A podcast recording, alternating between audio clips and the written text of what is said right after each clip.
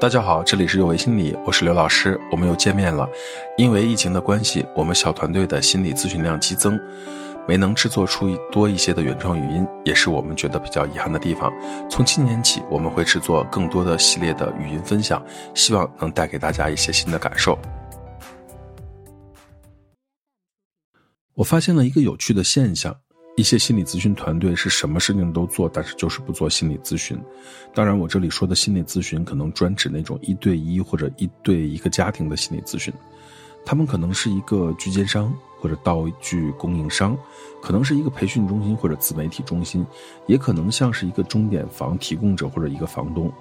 我自己是一个比较轴的人，从转了专业上研究生那天，我就想好好的做心理咨询。年轻的时候没有什么机会，业务水平能力可能也不抗打，而且一张稚嫩的脸看起来也不太像是一个专业人士的样子。那个时候在大学给学生上课，被问的最多的就是：嗯，这是哪个系的学生？做教师的时候还是想做心理咨询，虽然接触的比较少，但是每一次都挺珍贵的。业务能力不足的情况下，真诚认真就是一个很好的补救。我在自己的能力范围内呢，尽可能的多去解决一些问题，有过短暂的不太好的一些实习经验，更让我坚定想要把心理咨询这件事做好。从成立自己的小团队起，五年来我就做两件事情：展示自己和心理咨询。有人来做心理咨询的时候，就是在自己的能力范围内认真的对待他；没有心理咨询工作的时候，找准一些机会展示自己。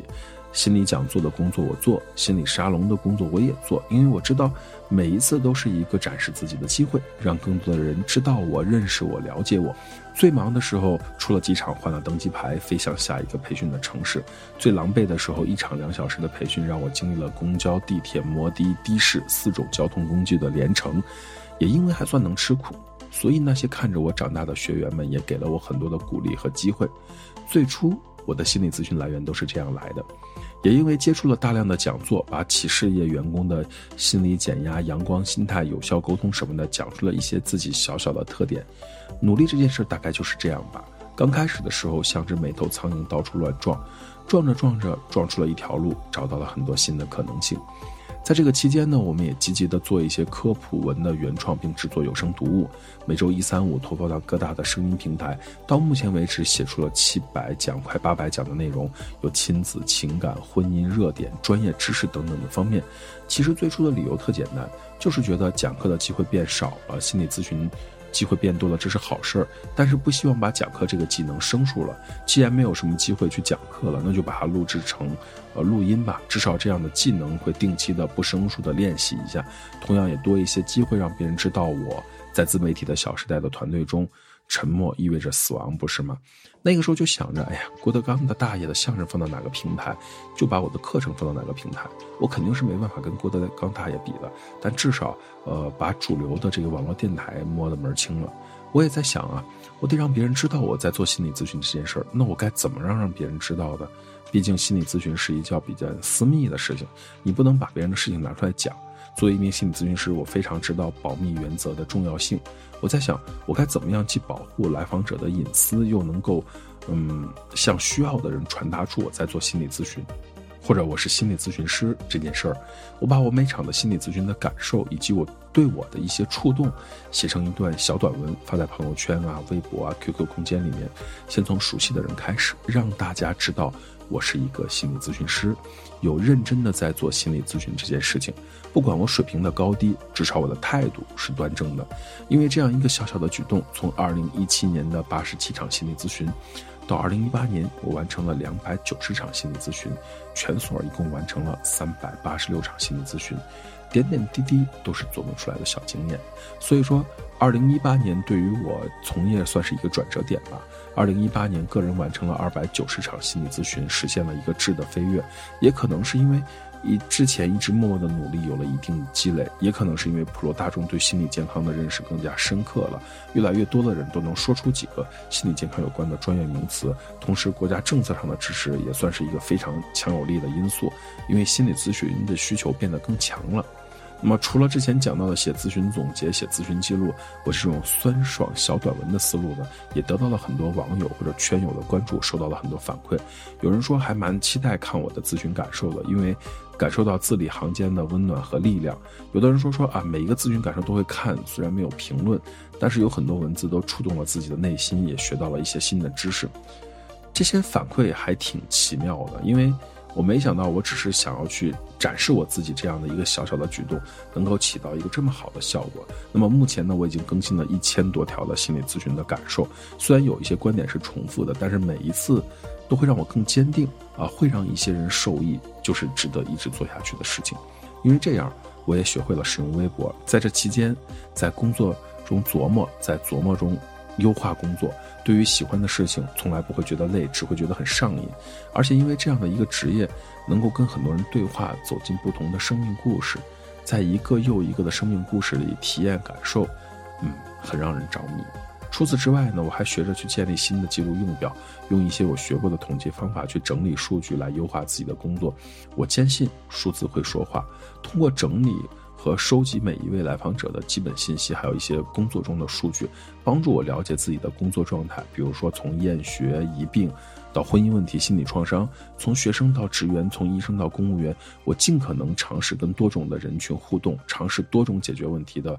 呃，处理方法和学习怎么去解决这类的问题，不给自己设限，但是量力而行。作为一个咨询师而言，还是要清楚的，一步一步、慢慢的、稳稳的找到更熟悉的工作领域和方式。通过数据分析的方法，呃，才会发现有时候。没有那么了解自己啊，科学的分析才让自己能够有底放矢。例如，面询可能是我做的非常多的一种心理咨询方式，最远的接待过来自于港澳台的同胞。那咨询最多的日子，可能一定是我的每周日咨询，呃，可能十个小时，嗯。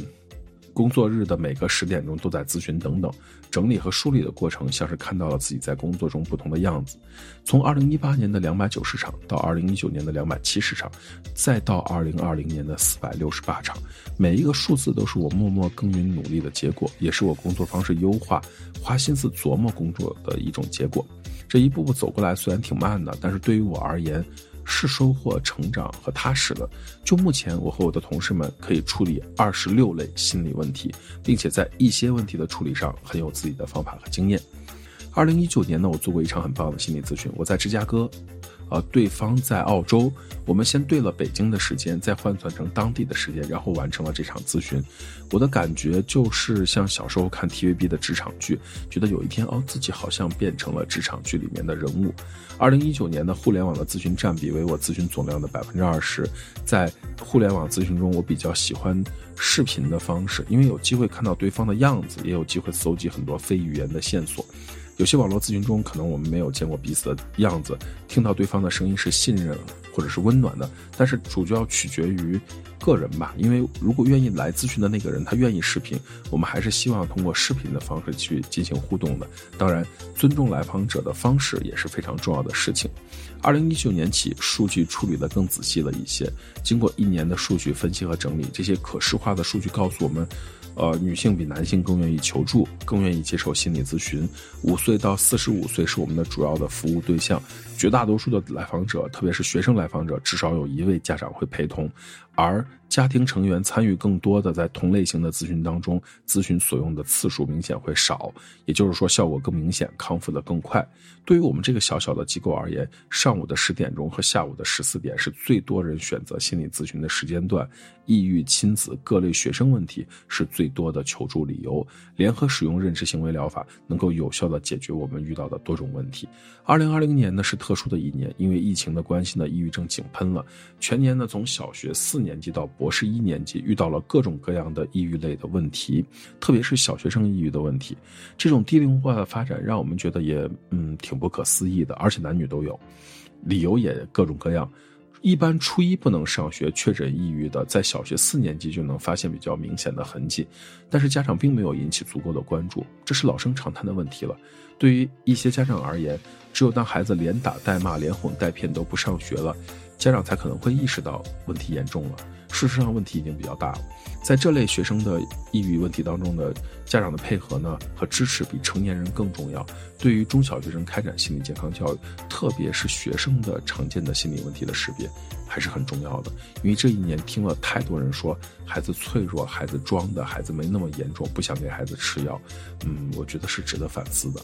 那么一千场心理咨询的背后呢，是我从菜鸟到熟手的一种成长，也是我花心思让自己在职业道路上的一种成长的过程。我并没有发现什么了不起的规律，但是踏踏实实的可以帮助到一个，呃，可以帮助的人，是我一辈子愿意去做的事情。愿我如光，温暖每一个可以温暖的地方。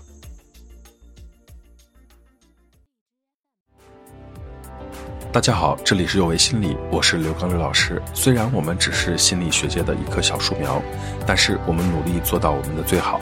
用真诚的态度、客观专业的方式，向每一位愿意关注我们的人分享一切你想知道而我们又恰好了解的心理学知识。请记得，不管你在哪里，世界和我陪伴着你。再见。